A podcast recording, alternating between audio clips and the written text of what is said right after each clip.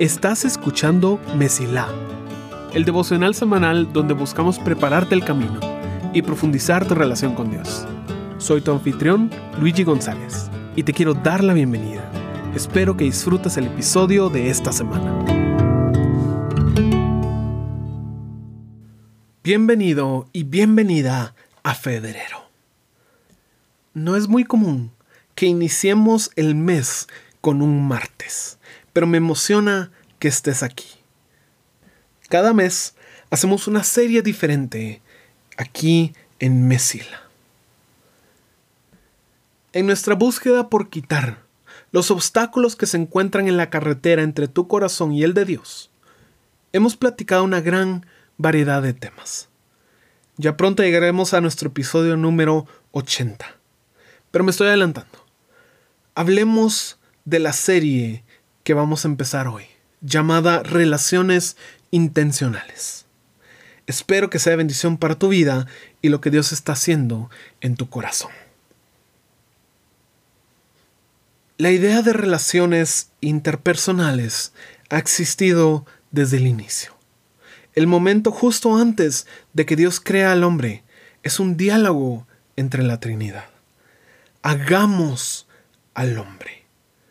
Y después de hacerlo por primera vez, Dios encuentra un problema en su creación.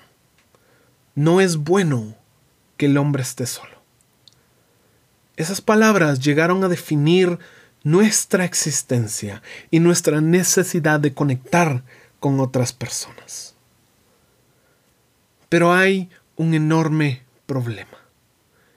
Este aspecto de nuestra vida, especialmente en nuestro tiempo, lo hemos dejado a la suerte. Ah, es que eso de hacer amigos, de tener mentores o personas que amamos, tiene que pasar por su cuenta.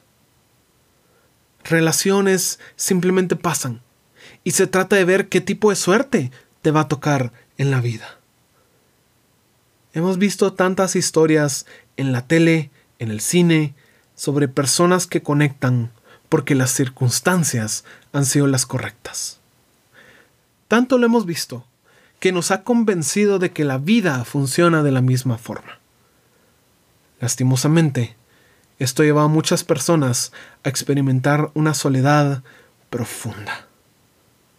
Recuerdan los viejos tiempos en la escuela, donde era fácil hacer amigos, pero no están dispuestos a hacer el trabajo hoy en día para establecer y cuidar relaciones.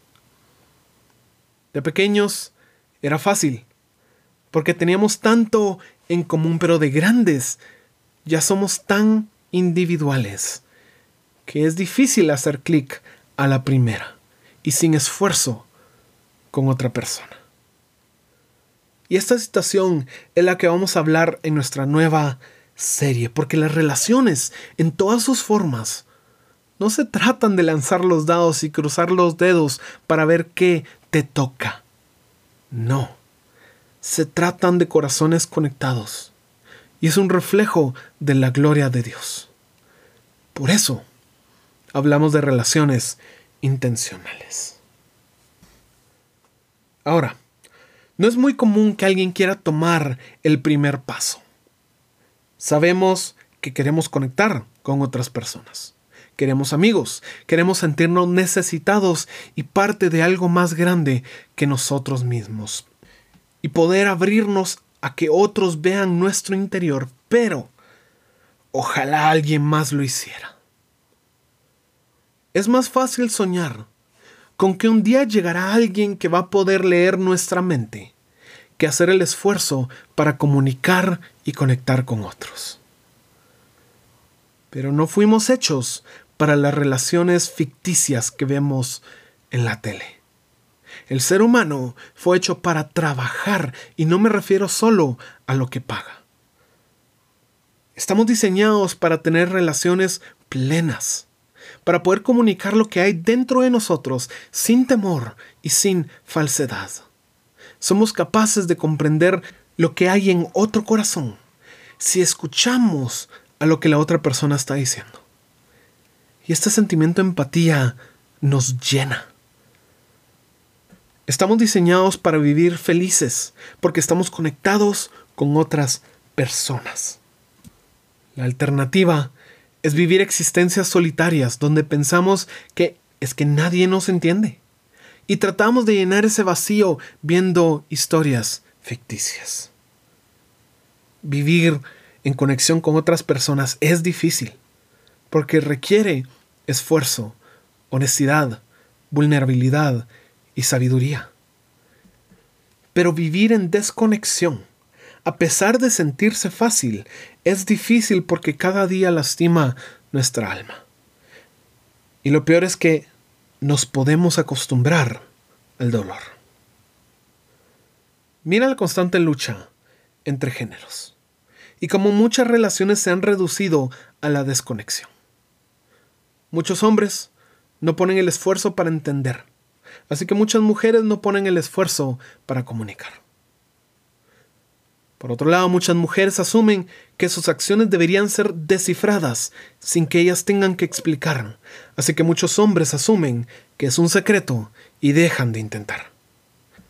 Es un ciclo vicioso, esto de la desconexión. Nos convence de que la responsabilidad la tiene que tener la otra persona y nos roba de la oportunidad de hacer algo al respecto. Nos lleva por un camino de amargura sin escape, porque el problema nunca es algo que nosotros podamos solucionar, es siempre culpa de la otra persona. Pero esa no fue la actitud que tomó Dios con nosotros. A través de toda la historia ha tomado los pasos para conectar para buscarnos, para ser el que extiende la mano para establecer y reparar una relación. Es un acto de valentía.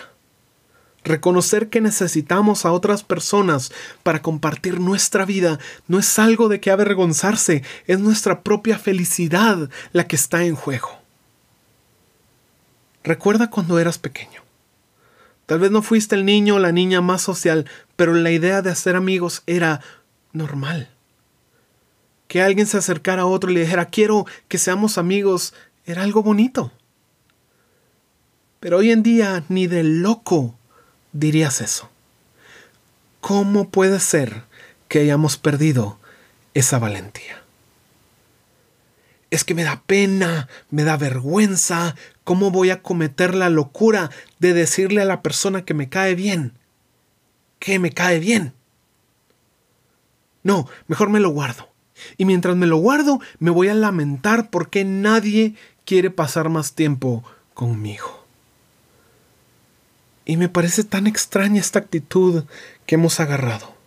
En una cultura donde decimos que el que no llora no mama, refiriéndonos a que hay que hablar si quieres recibir algo. ¿Por qué nos agarra la pena de no comunicar que queremos ser amigos con alguien?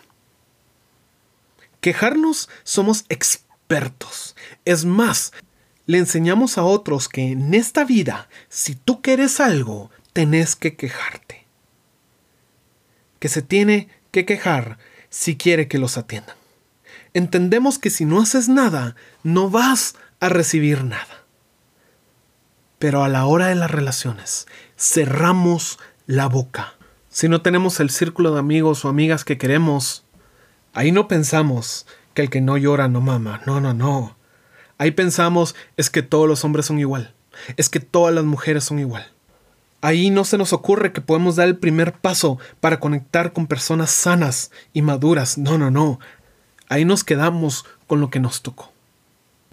Si un mesero se equivoca con nuestra orden, vamos a pelear por nuestros derechos, vamos a gritarles a la cara, vamos a tratarlos como si no merecen respeto. Pero si encontramos a alguien que creemos que sería bendición para nuestra vida, ahí nos vamos a callar.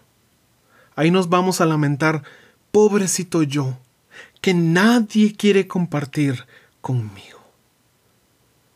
Queremos personas con las que podamos enfrentar esta vida?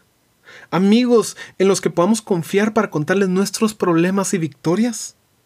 El que no llora, no mama. ¿Por qué es aceptable quejarnos de todo, pero no expresar el aprecio que tenemos unos por otros?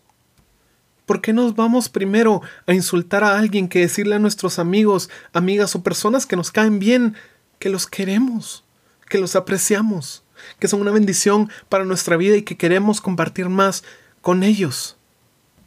¿Por qué? Bueno, porque a menudo nuestra pena es más grande que nuestra soledad. No lo queremos admitir. Vamos a decir que realmente ya no necesitamos relaciones. Ah, es que acabo de salir de una mala relación, entonces ahorita no quiero nada que ver con nadie. Ya estamos casados, así que no necesitamos amigos. Ya tenemos hijos, así que no necesitamos a alguien con quien hablar. Ajá. Pero igual Dios nos dijo que no era bueno que estuviéramos solos. Y hay un versículo en la carta de Hebreos que quiero que leamos hoy. Dice, y no dejemos de congregarnos, como lo hacen algunos, sino animémonos unos a otros, sobre todo ahora que el día de su regreso se acerca. Hebreos 10, 25.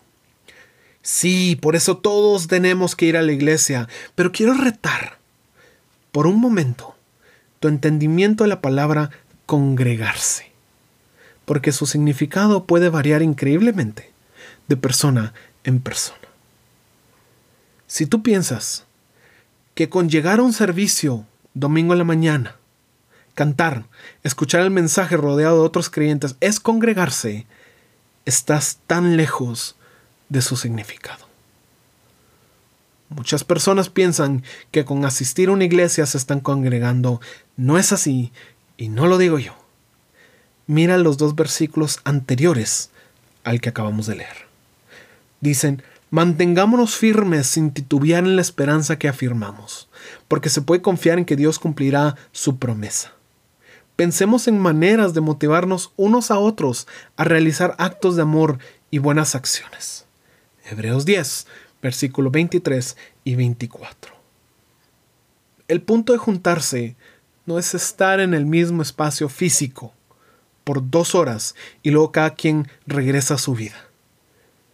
El punto es conectar con otros creyentes, animarnos, compartir nuestras tristezas y victorias. Si tú sales de ese edificio y nadie sabe lo que estás pasando, no te congregaste, solo asististe.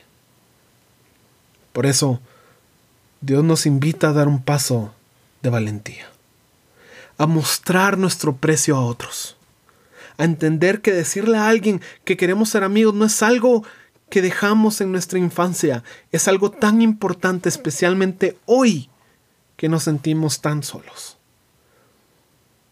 No, no esperes a que alguien dé el primer paso. Empieza intencionalmente tus relaciones.